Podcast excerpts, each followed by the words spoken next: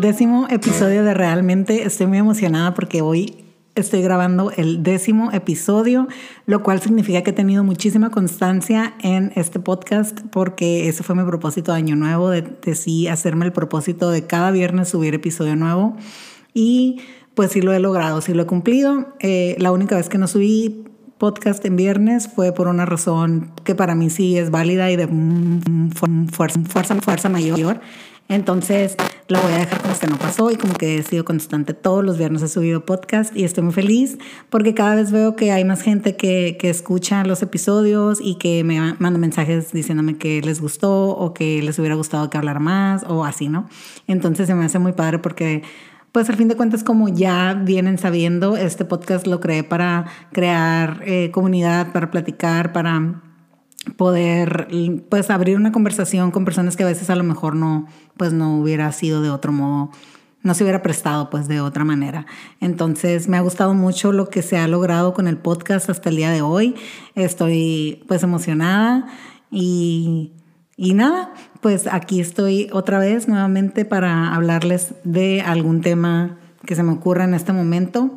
Originalmente, pues ya había empezado yo con mi etapa de invitados del, del podcast. La semana pasada tuvimos muy buena respuesta con, con mi gran invitada estelar, Daniela Camacho, que, que pues me hizo el honor de estar aquí conmigo, ayudarme, guiarme y mentorearme, como quien dice, en el mundo del, del grabar un podcast a larga distancia con invitado. Entonces estuvo padre, a mí me gustó mucho. Eh, sé que a gente también le gustó mucho, sobre todo a las mamás que me escucharon, que me han escuchado hasta ahorita, porque como que de repente van desfasados, ¿no? Pero hasta el día de hoy, las personas que han escuchado el episodio pasado sí me han dado muy, muy buenos comentarios del tema, a pesar de que mi voz se escuchaba horrorosamente lejos. Pero sí estoy muy, como les digo, muy contenta con el resultado. Esta semana tenía otra invitada sorpresa pero reagendamos para la siguiente semana. Hagan changuitos de que sí se haga la grabación porque siento que ese episodio va a estar muy, muy interesante. Y entonces, por lo pronto, pues esta semana me tienen una vez más a mí con un monólogo extenso. Voy a tratar de no hacerlo tan largo esta vez, oigan, porque la vez pasada el episodio número 9 ya creo que abarcó dos, episodios. De hecho, como les dije, sí tuve la opción yo de haber guardado la mitad del episodio y verla subida este viernes, pero con lo desesperada que soy, realmente me hubiera molestado yo haber sido escucha del podcast y que me dejaran a medias para después hacerlo. Una vez escuché un podcast que estaba dividido en seis y no nada más en seis episodios, era en seis podcasts. O sea, como que fue una estrategia, yo pienso, de las podcasters para que conociéramos todos los podcasts de las que estuvieron participando en ese podcast, vaya la redundancia. Entonces me hicieron a mí buscar cada uno de los perfiles en Spotify, buscar el episodio que seguía y así, y cada uno de esos seis episodios duraba 12 minutos. Me daba el infarto, pues. No sé ni siquiera de qué estaban hablando, pero dije yo, ¿qué necesidad tengo de estar haciendo esto? No se me hace una buena estrategia si realmente alguna vez en la vida participo con podcasters para hacer así una estrategia de que nos escuchen. Ese en particular, esa estrategia de 12 minutos y andar buscando episodios, siento que no. O sea, siento como que hubieran hecho un episodio y lo hubieran hecho otro episodio y completos en cada podcast y tuvieras como que hubiera sido como que más llevadero. Bueno, ya me desvía el tema. El punto es que hoy esta semana pues no tengo invitado y voy a hablarles yo sola. Y escogí, venía, venía pensando en el carro de qué les podía hablar, porque pues yo tengo, yo tengo varios temas en mente de lo que quiero hablar, unos que siento yo que puedo indagar más que otros, me han pedido mucho, eh, me han pedido mucho y con mucho me refiero a unas dos, tres personas, ¿eh? no crean que 1800 personas, pero sí me han dicho como que tienen ganas de, que, de escuchar mi perspectiva sobre el amor, las relaciones en pareja y esas cosas. Y sí lo estoy preparando, es un tema que para mí es muy especial y muy importante, pero no va a ser hoy. ya sé que los voy a dejar como que entonces para que lo mencioné, ¿no? Pero bueno, eh, hoy no traigo nada preparado, otra vez así como antes que, que leía, desde que me hicieron el comentario de que se notaba que leía, ya no estoy haciendo eso porque no quiero leer, no quiero que parezca que estoy leyendo. Entonces venía pensando en el camino y pues esta semana el tema que he traído más presente ha sido el tema del feminismo por la marcha que se, que se llevó a cabo, por el paro nacional, por todas esas cosas, ¿no? Que por cierto me dijeron que el martes fue paro nacional, yo no supe no me enteré y no me he dado el tiempo de buscar este, nada al respecto. Pero eh, el feminismo es algo que que ahorita pues todo el mundo está hablando del tema, todo el mundo está con que, ah, las feministas, ah, las feminazis, ah, las marchas, ah, por qué destruyen paredes, ah, por qué rayan monumentos. Y como que la gente está incómoda, incómoda con ese término y está incómoda con, con ese pensar, yo creo. Inclusive hay gente que se ofende si es llamada feminista o, o como que te ofende llamándote a ti feminista, como que lo usan como si fuera una ofensa. Yo soy feminista 100%, yo creo que sin querer o, inconscientemente siempre lo he sido. Siempre me ha parecido absurdo que las mujeres tengamos otro rol en la sociedad, que las mujeres seamos tratadas eh, diferente por ser mujeres, que tengamos diferentes derechos o diferentes libertades por ser mujeres. Eh, y esto abarca de todos los ámbitos. O sea, el feminismo es un tema tan extenso, tan complejo, con tantos matices, que, que no sé ni siquiera por dónde empezar. Eh, entonces, como en todos los otros temas, pues voy a empezar yo desde platicándoles pues desde mi punto de vista, ¿no? Consciente o inconscientemente, mis papás me crearon para ser feminista. No a propósito, porque obviamente en su crianza hubo ciertos ciertos aspectos machistas, por decirlo así, inconscientemente también, no es como que a propósitamente lo estaban haciendo así, pero la mujer que soy ahora, que yo me considero una persona fuerte, me considero una mujer em, que, no, que no se deja aplastar tan fácilmente, o no sé cómo decirlo, eh, me considero una persona con, con una mentalidad abierta a la, a la modernidad, por decirlo así, y que busco que mi hija tenga ese mismo, una, una, una, visión abierta hacia el mundo, que no esté cerrada en que vivimos en un pueblito donde hay ciertas expectativas para las personas, para la eh, ante la sociedad. Si eres una niña de familia, pues hay ciertas expectativas que debes de cumplir para quedar bien con, pues, con lo que se espera de ti.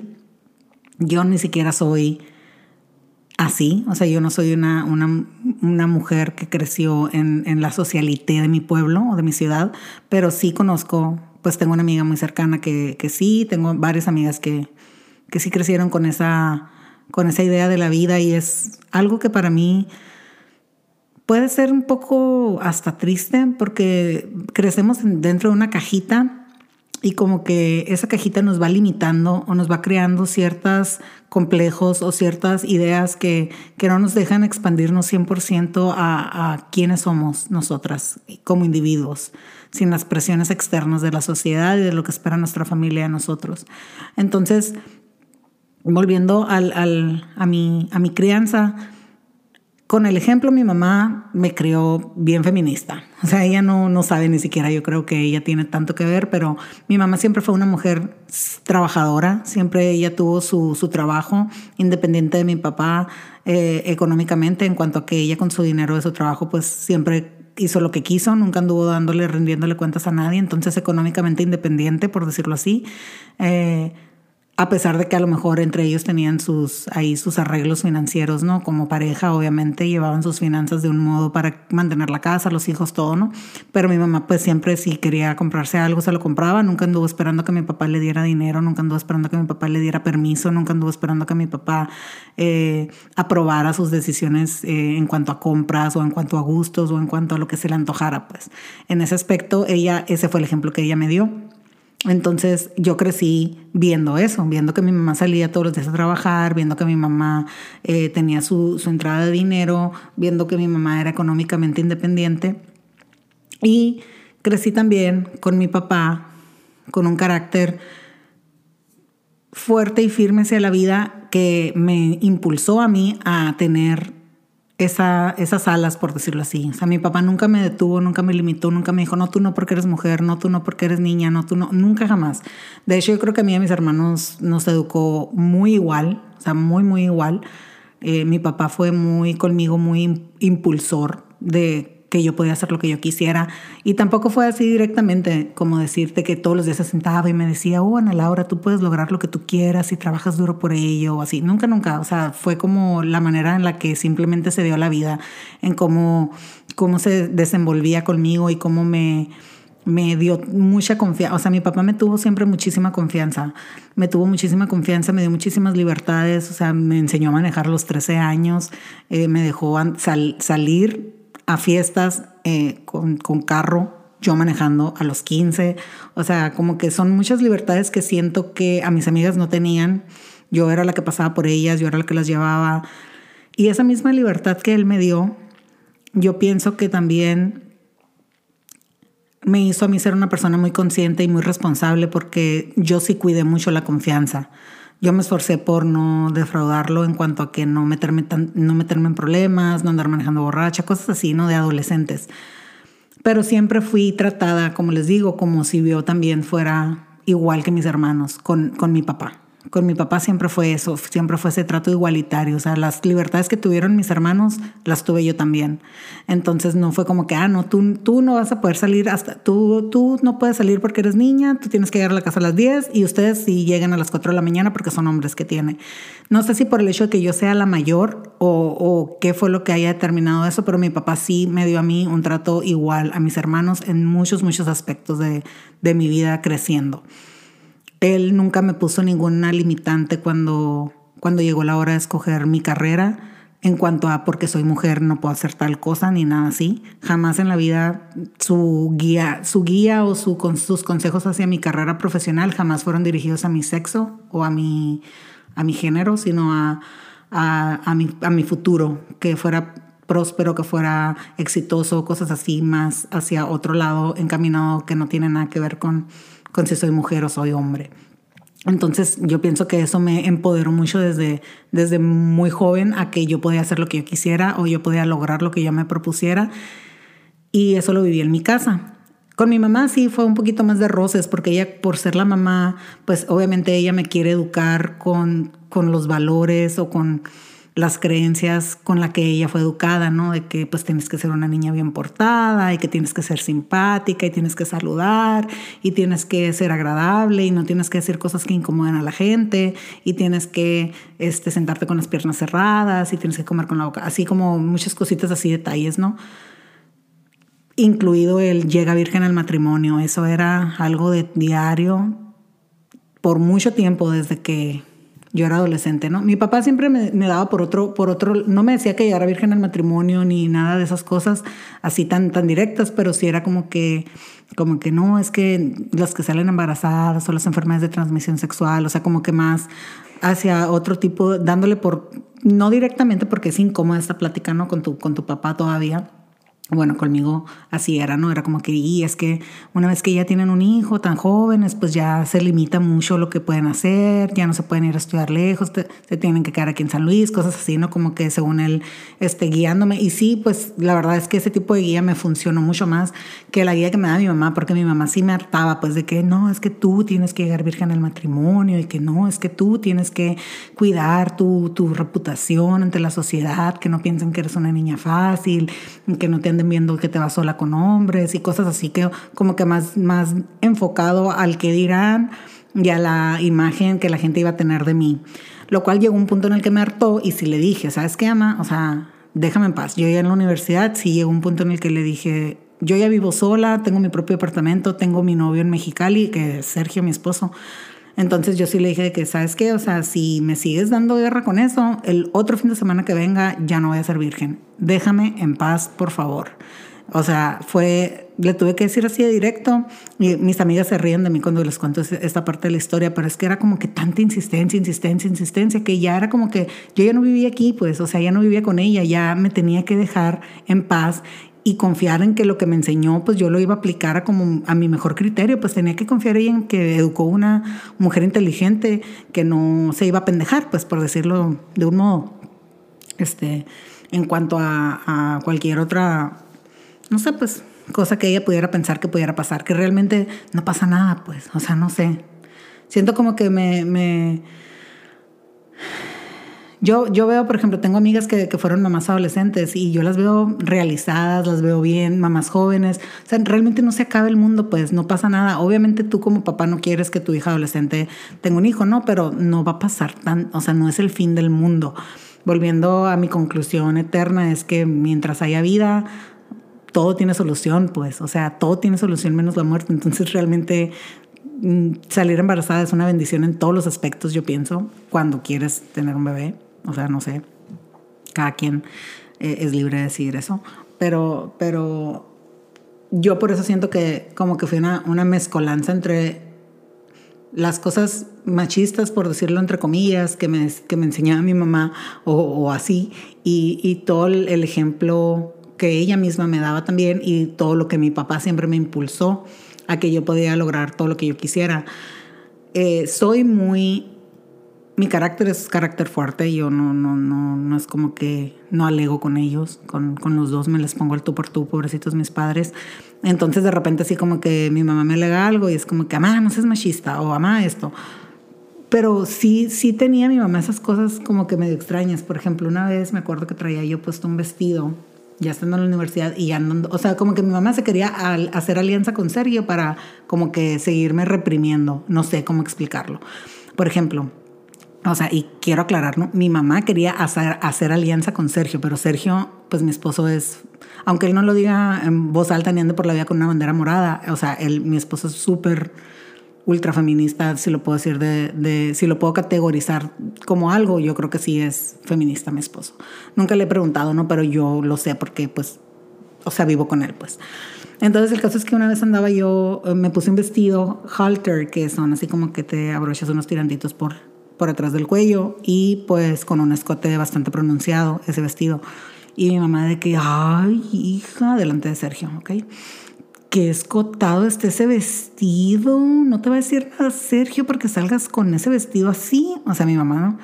Y yo me quedé así como que, ay, y ahí delante de Sergio también éramos novios. Yo le dije, pues si le molesta o no le molesta, no es mi problema, no me lo estoy poniendo para que a él le moleste y él no, no tengo por qué pedirle permiso a él de qué ropa ponerme. O sea, eso le dije a mi mamá delante de él. Pobrecito, él no lo tomó como que a lo mejor era, no lo tomó mal, ¿no? Pero pues, pudiera parecer que estoy peleando con él, pero en realidad le está diciendo a mi mamá y le estaba dejando a él en claro un mensaje, pues la ropa que yo me ponga es decisión mía. Si a ti te gusta, qué bueno, porque eres mi novio y quiero que te guste, pero si no te gusta, pues ni modo, o sea, no es mi problema. No tengo por qué andarle pidiendo permiso a él para ponerme ropa. Porque vuelvo a lo mismo, pues mi mamá siempre me cuidó mucho de que, me vistiera muy decente y que no anduviera enseñando la pierna y que no se me fueran a ver los calzones y que, que el escote no estuviera muy bichi y que así, ¿no? Muchos detallitos, ¿no? Así, entonces, eh, pues si llegase yo a ponerme algo muy cortito, pues me dice, ay, qué cortita traes esa falda, toda esa la fecha. Pues yo tengo 31 años y me pongo lo que se me antoja. Y, mm, y si llego a la casa con algo muy bichicori, un chorcito muy corto, un vestido muy corto, así mi mamá luego, lo, ay, qué cortito está eso. Ah, y hago voz de viejita, pero mi mamá no habla como viejita, habla muy parecido a mí su voz. Pero de todos modos, pues yo así la, la remedo porque sí se me hace así como que muy antigua su, su manera de pensar todavía hasta la fecha.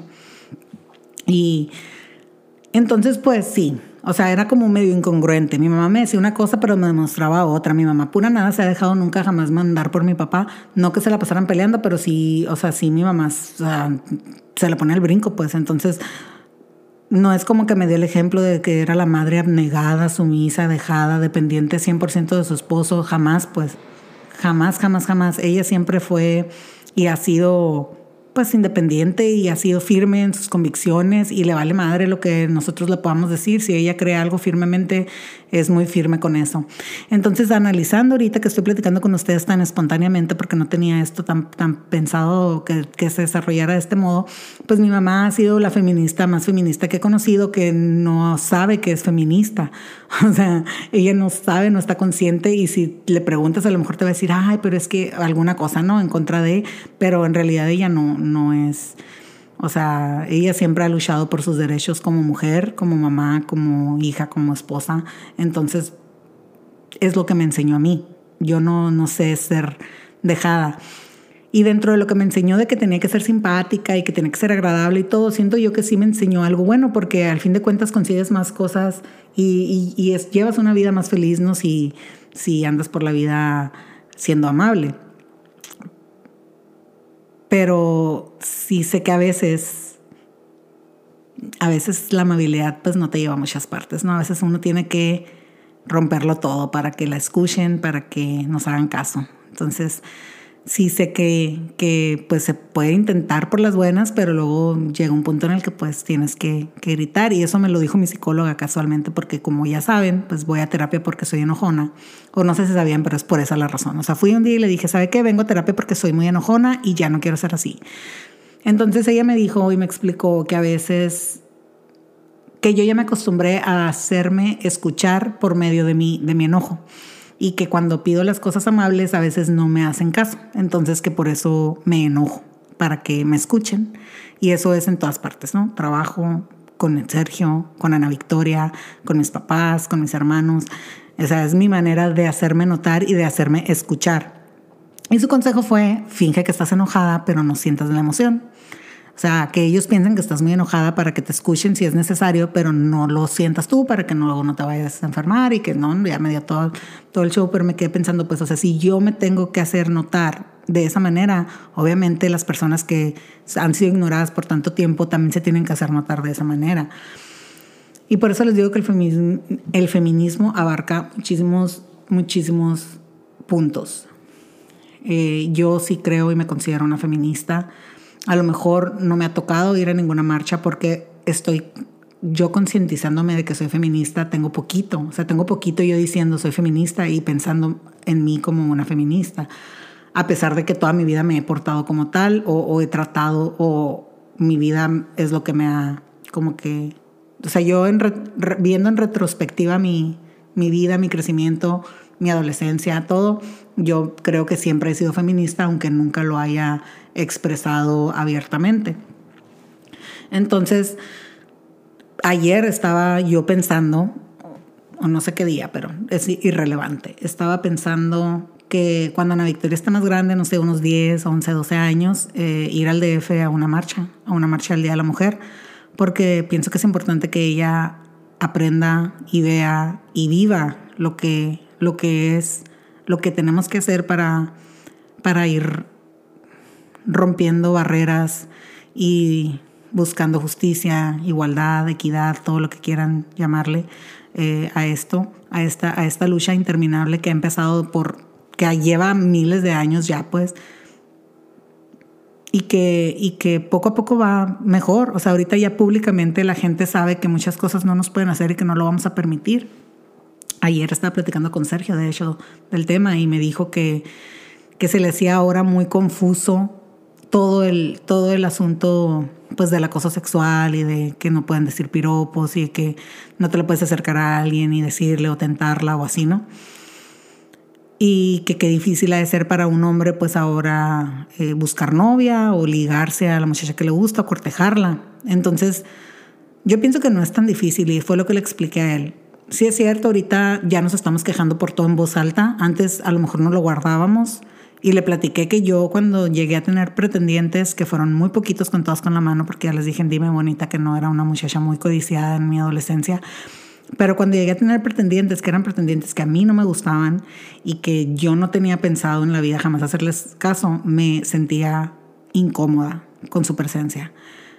No digo que todas las mujeres se sientan igual que yo, pero yo, o pensando en cómo me hacían sentir cuando me mandaban alguna tarjetita o me, o me miraban, o sea, me miraban con ojos de me gustas, yo me sentía incómoda y no quería que me vieran digo yo, pues algo así, no sé, no estoy segura, no estoy queriendo equipararlo, pero algo así se han de sentir las muchachas que están, eh, que son acosadas todos los días, o sea, pero en como milésima potencia, como me sentía yo con, con los pobres muchachitos que no me hacían nada, pero nada más me mandaban, o sea, si me dejaban una tarjetita de que algo, cualquier mensajito o así, yo me sentía incómoda.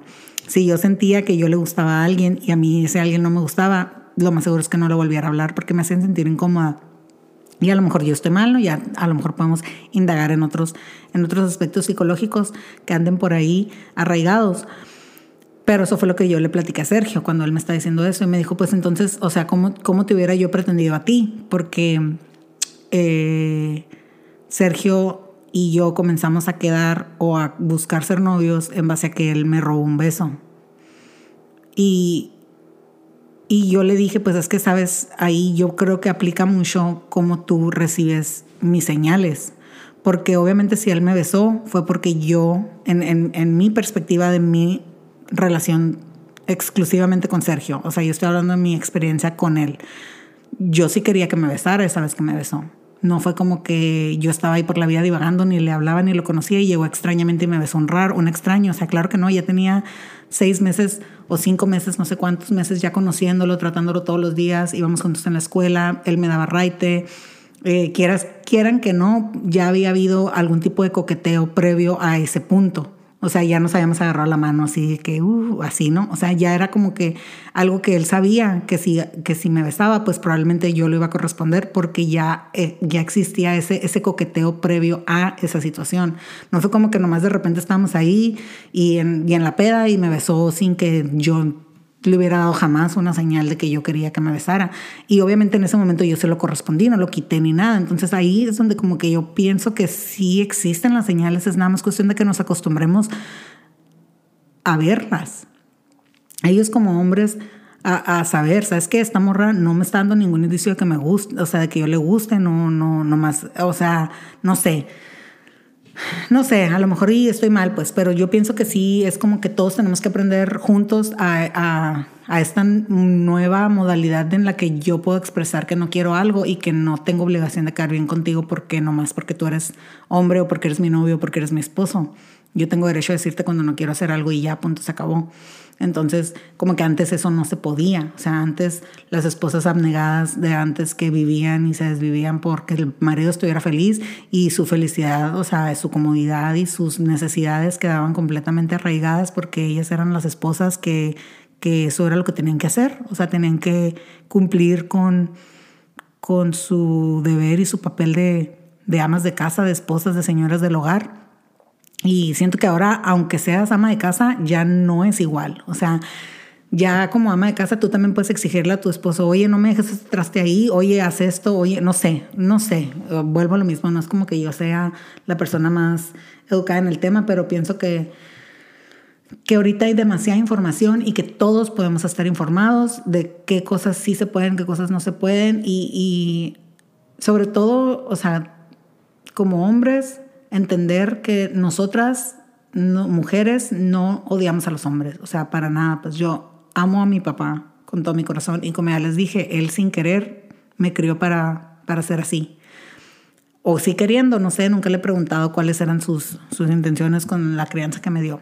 Pero pues él me crió para ser una mujer independiente, para ser una mujer fuerte, para ser una mujer valiente y, y se lo agradezco, se lo agradezco enormemente amo con todo mi corazón a mi esposo y yo sé que él también me ama a mí. O sea, entonces no puedo decir que mi, mi, postura como feminista es que odiamos a los hombres, sino como que siento que todos podemos ser mejores personas, incluido mi papá, incluido mi esposo, que son los mejores hombres que conozco. Todos podemos siempre eh, aprender, aprender, porque hasta a mí me cuesta trabajo darme cuenta de que a veces yo misma he caído en, en, en ese en este mundo machista tan normalizado que tenemos y cómo es necesario irnos quitando esos, esas ideas y esos pensamientos y esas frases y esos chistes y esas burlas que, que son tan comunes, ¿no? El otro día me encontré en Facebook este, esta publicación, les voy leyendo, ¿no? Eh, es una, una, publicación que dice frases machistas y empieza como que a, a, dar un contexto detrás de lo que viene en cada frase, ¿no? La primera que viene es, detrás de un gran hombre hay una gran mujer. Entonces, no, yo no me considero como mujer que estoy por detrás de Sergio, que es un gran hombre. O sea, yo me considero protagonista de mi vida y no creo yo que yo esté detrás de nadie, sino que también volviendo a yo poniendo esta frase en mi contexto personal, yo y Sergio somos iguales, somos parte de un equipo, estamos luchando los dos por un mismo sueño, vamos hacia una misma meta como pareja y yo no siento que en algún momento dado alguien que alguien diga que yo estoy detrás de él, o sea, no se me iba a ser padre. Pero si cambio el contexto ahí esta, y esta frase la convierto, detrás de un gran hombre hay una gran mujer y esa gran mujer es una mamá, estoy súper a favor, porque mi suegra hizo un excelente trabajo criando a mi esposo. Ella es una excelente mujer, es una gran mujer, la admiro, la respeto y la amo mucho y ella fue la que creó a mi esposo para que sea el hombre que es ahorita. Y es un excelente ser humano que si no se hubiera casado conmigo y se hubiera casado con otra persona, hubiera sido un excelente ser humano igual, pues porque así es él y así lo criaron en su casa. Mis suegros hicieron un excelente trabajo con él.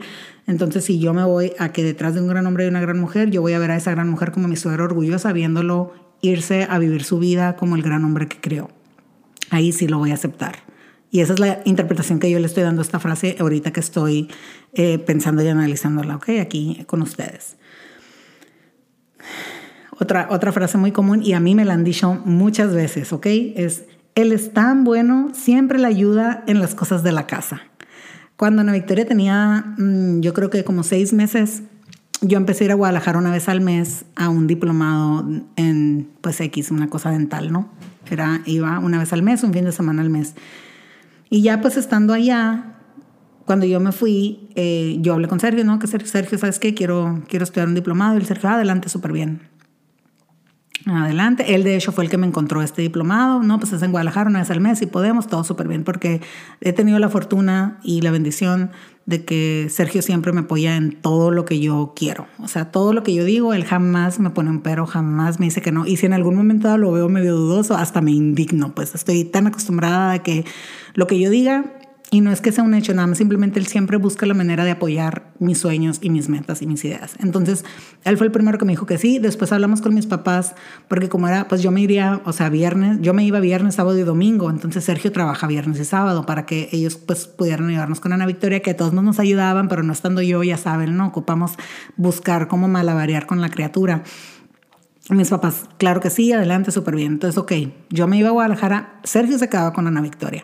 O sea, no crean que mi suegra se venía de Mexicali a ayudarlo en la casa o que así. Ana Victoria, Sergio llevaba a Ana Victoria en la mañana a casa de mis papás, mis papás, o a la guardería, no me acuerdo ni siquiera si está en guardería todavía. Pero el caso es que, o sea, Sergio era 90% el que se hacía cargo de Ana Victoria y mis papás, no sé, 10, 15%. Y él pues se quedaba con él solo en la noche, él la cuidaba, ya que él regresaba del trabajo, él era 100% su papá y él estaba 100% a cargo de ella. Entonces eh, yo estando en el diplomado pues platicaba con mis compañeros y me acuerdo que, que mis amigas del diplomado estaban sorprendidísimas de que Ana Victoria no se hubiera quedado en casa de mis papás 100%, pues como que esperaban que que Ana Victoria se quedara en casa de mis papás los días que yo no estaba y Sergio solo en la casa porque él era el papá y él no iba a poderla cuidar. Y hasta me, me, me, sentí ofendida de que qué les pasa. O sea, claro que no, él es su papá, porque se va a quedar con su abuela. O sea, yo todavía así, que qué les pasa. Se me hizo muy, muy raro que estuvieran tan sorprendidos de que mi hija se quedara con su papá. Y obviamente, pues yo estaba yendo a Guadalajara, yo en ese momento no pudiera captar y todavía hasta la fecha me cuesta un poco de trabajo entender que hay mucha diferencia en la crianza del sur de México al norte de México. Nosotras como que somos más bravas y más así, que ellas también son bravas, pero como que no, no sé, no sé cómo explicarlo. Pero nosotros pues no sé, o sea, de verdad que este es un tema que, que yo no soy una experta en, pero yo sí realmente estaba de que, ¿qué les pasa? O cuando saben que Sergio es el que, en mi casa Sergio es el que lava la ropa todo el tiempo. De hecho, es mega, extraño que yo eche a lavar algo y hasta me ofendo de que yo lo tenga que hacer porque es algo que es, eso es su tarea de la casa. Él lava la ropa y lava los uniformes de, con los que vamos a trabajar y yo pues hago mi otra parte, ¿no? Lo que sea que me toque hacer a mí, pero siempre hemos estado muy en equilibrio con nuestras actividades en casa, o sea, como, como roomies, él tiene sus, sus deberes, yo tengo los míos y los hacemos y si alguien no los llega a hacer, pues si hay reclamos, ¿no? De que, hey, no has hecho esto, Ah, pues sí, pero es que mira, he hecho esto y esto, otro, esto, otro, y como que, ah, ok, está bien. Y sí, obviamente, si un día yo estoy ahí, yo puedo ayudarlo, pues lo ayudo. Si yo no estoy y él está ahí y me puede ayudar con las mías, me ayuda. Es como que muy equilibrado nuestra manera de llevar nuestros, nuestros quehaceres de la casa. Entonces, yo pienso que las mamás tenemos que dejar de crear hijos que piensen que las mujeres estamos hechas para servir y ser, sirvientas, porque no es así. Entonces, él es tan bueno, siempre ayuda en las cosas de la casa. Elimínenlo de su vocabulario porque es parte de nuestra responsabilidad. Y sí pienso que mi esposo es muy, muy bueno, pero no porque me ayuden los labores de la casa. Yo sí pienso que eso, vuelvo al punto anterior, mi suegra me lo entregó, pero bien, bien educado para que él sepa que no soy su mamá, ni su criada, ni su chacha, ni nada. Entonces ahí estamos todos ayudando en las cosas de, la casa, juntos como equipo. Ahora, punto, otro, otro, otra frase. A los hombres no les gusta cuando una mujer, y hay tres puntos suspensivos. Sí, también esas ya la he escuchado 50 mil veces, sobre todo de mi mamá. Entonces, yo tengo que vivir y respirar para complacer a que un hombre le guste X o Y. Mi hija tiene que vivir y existir para que un hombre le guste X o Y. Mis amigas, todas tenemos, todas las mujeres existimos para deleitarlos y darles gusto y satisfacerlos. O sea, si no te gusta, mijito, pues vete y búscate otra, porque a lo mejor va a haber otra que sí va a hacer eso que a ti te gusta y así, ¿no? O sea, como en todo en esta vida, para todos hay, para todos los gustos tienen, pero yo no tengo que vivir buscando complacer a nadie. O sea, a nadie, ni siquiera a mujeres, pues, pero esta frase a los hombres no les gusta cuando una mujer tiene muchos novios, a los hombres no les gusta cuando una mujer usa mucho maquillaje, a los hombres no les gusta cuando una mujer no se maquilla, a los hombres no les gusta cuando una mujer no se pone vestidos. Eso, neta, ya, no lo digan, o sea, ni al caso, nadie le importa, no me interesa, bye, como ya les dije en previo en, esta, en este mismo episodio, ni siquiera al Sergio le preguntó si le gustó lo que me puse o no. Obviamente yo como su esposa, que quiero gustarle a mi esposo, pues me compro ropa que me gusta a mí y espero que le guste a él. Pero si en algún momento hay algo que no le guste, como estoy segura que no le va a gustar cuando ando con mis pijamas en la casa, pues ni modo, o sea, así pasa. Y así es la vida y ni modo, o sea, no, no va a pasar absolutamente nada, pues porque algo que me pongo o algo que diga o algo que así no le guste a, a alguien. Otra frase, ¿no? Que también es súper común y hasta yo la he aplicado conmigo misma, ¿ok? Conmigo misma, yo sola, yo sola me he dicho esto y yo sola le he dicho esto al Sergio, es a las mujeres no hay que entenderlas, hay que amarlas. O sea, como si estuviéramos mega extrañas, como si fuéramos lunáticas, como si fuéramos este, seres de otro planeta, que no habláramos el idioma creo que sí nos pueden entender y yo me considero una persona que soy muy clara con las cosas que quiero y eso siempre lo, lo, lo, expreso, siempre lo digo. Yo, y al Sergio se lo he dicho, o sea, no creo que exista nadie en este mundo que sea más clara que yo con lo que te estoy pidiendo, con lo que te estoy, mm, este, con lo que estoy necesitando, pues sí, ámame, pero ya te dije que quiero tal, tal, tal y tal. O sea, muy directa, muy clara sí soy, pues sí existe la manera de, comunicarse con nosotras, no estamos tan, tan complejas. Obviamente que sí, no voy a negar que sí existen factores externos que a veces pues pueden imposibilitar esa, esa comunicación como pudiera llegarse a ser este, pues nuestras hormonas, nuestros periodos hormonales, pero es muy molesto que todo lo liguen con eso. No andamos en nuestros días cada vez que nos enojamos o cada vez que nos molesta algo o cada vez que sentimos impotencia, cada vez que sentimos tristeza, no necesariamente está ligado uno con el otro. Dejen de pensar que somos imposibles de entender porque creo que no somos tan complicadas si realmente quieren comprendernos. Otra frase que también mi mamá y mi papá, los dos me lo llegaron a decir, era el hombre llega hasta donde la mujer se lo permita. O sea que si tú no pones límites, pues all the way, hasta que sabe, no sé. Esta, es una frase que a mí se me hace muy, muy rara y que sí pienso que nos están dando toda la responsabilidad a nosotras para decidir todo. Y los hombres son seres instintivos sin ningún tipo de control, sin ningún tipo de capacidad de tomar decisiones, o sea, ¿cómo? Si tú estás viendo que estás con una, con una morra que anda bien pedicisísima, aunque ella te lo esté permitiendo, güey, está peda, o sea, no, no, está consciente, no, no, tú no tienes la capacidad de decir, ah, vamos a dejarlo para otro día, que a lo mejor sí esté sobria o no sé, no sé. Vuelvo a lo mismo, ya me estoy yendo a temas que a lo mejor yo ni siquiera no tengo la capacidad de comprenderlos porque no, nunca estuve en esa situación gracias a Dios, pero siento yo que sí, esta frase quita mucha responsabilidad de los hombres y los hombres la mayoría del tiempo tienen mucha responsabilidad de muchas cosas. Entonces, sí, no. Otra frase que pues no fue mi caso, pero sí la he llegado a escuchar y la llegué a escuchar y la sigo escuchando es, ella no es para serio. O sea, una mujer libre, una mujer que tiene su vida sexual activa, que disfruta su sexualidad, que, que no sé, no tiene derecho a tener una relación estable cuando encuentra a la persona adecuada o, o cómo. O sea, no, entiendo. Se me hace un poquito complejo esta, esta situación, esta, esta frase. Se me hace muy actual todavía porque también siento que todavía la siguen aplicando. Y por ejemplo, he escuchado podcast últimamente o he estado buscando pues podcast que, que escuchar para como que entretenerme cuando voy en el carro.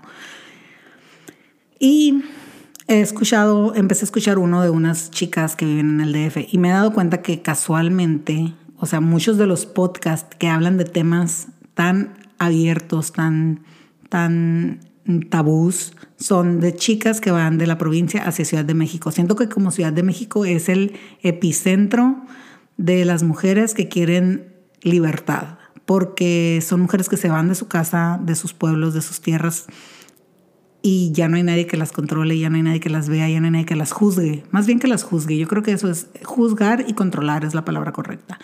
Entonces yo las escucho y las y, las, y les pongo mucha atención a lo que dicen y hablan con una naturalidad sobre tantos temas que yo todavía no me siento con la naturalidad de hablarlos con mis amigas. Y digo yo, ¿por qué? ¿Por qué yo no puedo hablar de, de, orgasmos con mis amigas? Jamás en la vida me he puesto a hablar yo de eso con mis amigas. Y ellas están abiertas en un podcast hablando de posiciones sexuales, de cómo llegar a un orgasmo, de cómo, este, bla, bla, bla. O sea, miles, miles, miles, miles de temas que, que todavía a mí me, me causan un poquito de conflicto tocarlos abiertamente con personas externas a mi mismo ser. O sea, y, pienso yo que es la, misma educación que nos han dado sobre muchas, muchas cosas, que nos enseñan a sentir culpa sobre muchas, muchas cosas y que nos enseñan que como mujeres tenemos que tener cierto, este, cierto, ¿cómo decirlo así? Cierta barrera o cierto envoltura, cierta envoltura, cierta envoltura que nos proteja de, expresar o de decir lo que, lo que nosotros queremos o lo que nosotros deseamos o necesitamos. Entonces yo también he aprendido o estoy aprendiendo a dejar el machismo cotidiano de lado y aprender a, decir en voz alta las cosas que quiero, que necesito, que, que me gustan, en todos, todos los sentidos. Eh, y creo que eso nos va a llevar a también tener relaciones más sanas a largo plazo. Una mujer que es una mujer a la que tienen sometida, sumisa, es una mujer que eventualmente va a ser infeliz porque, porque no le están dando la oportunidad de explorarse como mujer, como persona, como individuo. Y tenemos que empezar a darnos cuenta del machismo diario estar conscientes, concientizarnos de eso, porque como les digo, yo ya he sido víctima del, ay, es bien puta, o sea, qué chingados me importa, pues. Ya he sido víctima del, oh, sí, es que ha tenido un chingo de novios, güey, no mames, o sea. Y son cosas que a los vatos nunca en la vida les dicen. O sea, los fuckboys son fuckboys y ya, nunca en la vida les van a decir que no es para nada serio, al contrario, o sea, las mismas mujeres los buscan para y juran que con ellas ya se van a quedar quietos y ya van a sentar cabeza y ya todo. Ellos sí tienen ese privilegio y ellos sí tienen esa, esa facilidad. No les andan averiguando cuántos novios tienen, no les andan averiguando este, cuántos exes, cuántos, nada. O sea, es un mundo completamente distinto. Y sí, pues sí, probablemente con esta nueva manera de, de ver la vida o con esta nueva, este mundo sin machismo, pues va a haber gente que se va a confundir, vamos a estar confundidos un ratito porque es algo nuevo, pero que sea nuevo no significa que sea malo. Entonces, traten de abrir su mente, de expandir sus horizontes y de entender que ser mujer es igual de valioso que ser hombre y que nosotros también merecemos ser vistas, respetadas y tratadas de una manera eh, respetuosa, no sé, no sé cómo explicarlo. Yo como dentista puedo decirles que me gustaría ver más mujeres en las conferencias y en los simposiums y en los congresos dando sus exponiendo sus casos y hablando sobre temas interesantes porque realmente dudo dudo mucho que todas las mujeres exitosas sean ortodoncistas o sea que ponen brackets que son las únicas en las únicas conferencias donde yo he visto que son mujeres hablando. Han sido contadas con una mano las mujeres que dan pláticas en, en, en conferencias de, de cirugía o de prótesis o de rehabilitación o de cosas chingonas que yo digo, sé que no soy la única mujer haciendo esto, que digo, no, no sé si estoy al nivel de dar una conferencia, pero, pero yo cuando hago eso me quedo pensando, ¿dónde están las demás mujeres que hacen esto? Porque todas estamos haciendo algo, o sea, ¿qué onda? ¿Dónde estamos? Entonces, eh, sigan buscando sobresalir, sigan buscando marcar la diferencia y no se queden calladas, no se guarden nada, cuéntenle a quien más confianza le tengan cualquier cosa que sientan ustedes y, y alcen la voz, alcen la voz. Ahorita ya somos muchas las personas que, que queremos cambiar la manera en la que la sociedad nos ve, a cómo nos ven a nosotras como mujeres. Y cada quien está aportando su granito de arena. A lo mejor hay gente que está luchando una guerra contra todos los feminicidios y que nos duelen a todas con el alma. O sea, es algo súper triste. Ya vemos otras que a lo mejor estamos en el ámbito laboral tratando de, de buscar esa igualdad o esa equidad o lo que sea. Entonces, cada quien desde su nicho, desde su comunidad, luchen por la igualdad. Acabo de levantar el brazo en, con mi puño cerrado, así como en lucha, eh, por si no me hace, me hace ridículo que esté yo haciendo ademanes aquí mientras grabo esto. Pero bueno, volviendo al tema, eh, sí, me considero feminista y es una también muy difícil y complicado para mí tener un equilibrio entre, entre ser feminista y ser extremista, porque a veces siento que como que sí saco de contexto las cosas, o a veces Sergio me pide que haga cosas o, que no haga cosas y digo yo, ¿quién es él para mandarme? Yo soy libre, soy mujer, entonces es como que yo misma traigo una, una lucha interna sobre hasta dónde eh, yo voy a permitir ciertas cosas o hasta donde no. Inclusive una vez en una, en una conversación le, saqué una discusión o no sé, no me acuerdo. No sé si fue peleando o fue nada más una simple conversación casual entre Sergio y yo, pero ya le, le informé que existe el violentómetro, que lo pueden encontrar en Google, pónganle violentómetro y ahí va a salir no es nada más de, de, hombres hacia mujer, sino yo creo que es en, cualquier relación y creo que aplica también para nosotros, porque inclusive él me dijo, pues tú también ya me has hecho esto, ya me has hecho esto otro, entonces está padre. Está padre, se me hace que es una herramienta en la que a veces las cosas se pueden llegar a salir de control en ciertas, en ciertas discusiones así candentes, ya cuando el fuego está ardiendo y, y que se rompen platos. Y pienso yo que, que, teniendo esto a la mano es una herramienta que te ayuda a ver, oye, me estoy pasando yo de lanza, o oye, te estás pasando tú de lanza. Porque al fin de cuentas, pues todos somos humanos, todos nos podemos equivocar, pero siempre estar conscientes de que nos equivocamos y y de que podemos mejorar y de que hay que pedir disculpas y hay que trabajar en todos esos eh, matices y en todas esas áreas de nuestra, de nuestra mente tan maravillosa que a veces se ocupan trabajar para mejorar y para tener un mundo con armonía y en paz. Y mamás de niñas, enséñenles a ser fuertes, a ser valientes. mamás de niños, enséñenles a ser fuertes y valientes y tratar a las mujeres con la igualdad y la equidad y el respeto que se merecen yo no sé cómo se hace eso, en eso estoy con mi hija tratando de enseñarle. Es muy difícil porque en la tele se ven muchas cosas todavía muy antiguas. Entonces, vamos todos juntos a mejorar el mundo para que nuestros hijos y nuestras futuras generaciones tengan un lugar más seguro donde ser mujer, donde vivir, donde, donde nacer.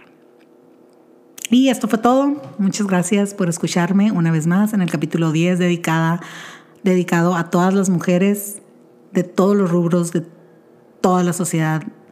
Y pues está padre ser mujer, no más que está cabrón también ser mujer. Adiós, nos vemos la próxima semana.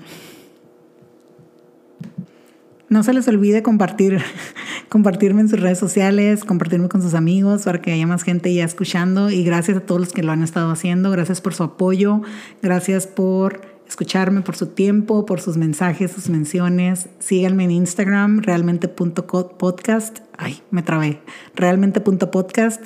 Ahí estoy siempre al pendiente de sus mensajes y estoy subiendo cosas de los episodios que siguen y de los que pasaron y así. Muchas gracias por todo. Nos vemos luego. Bye.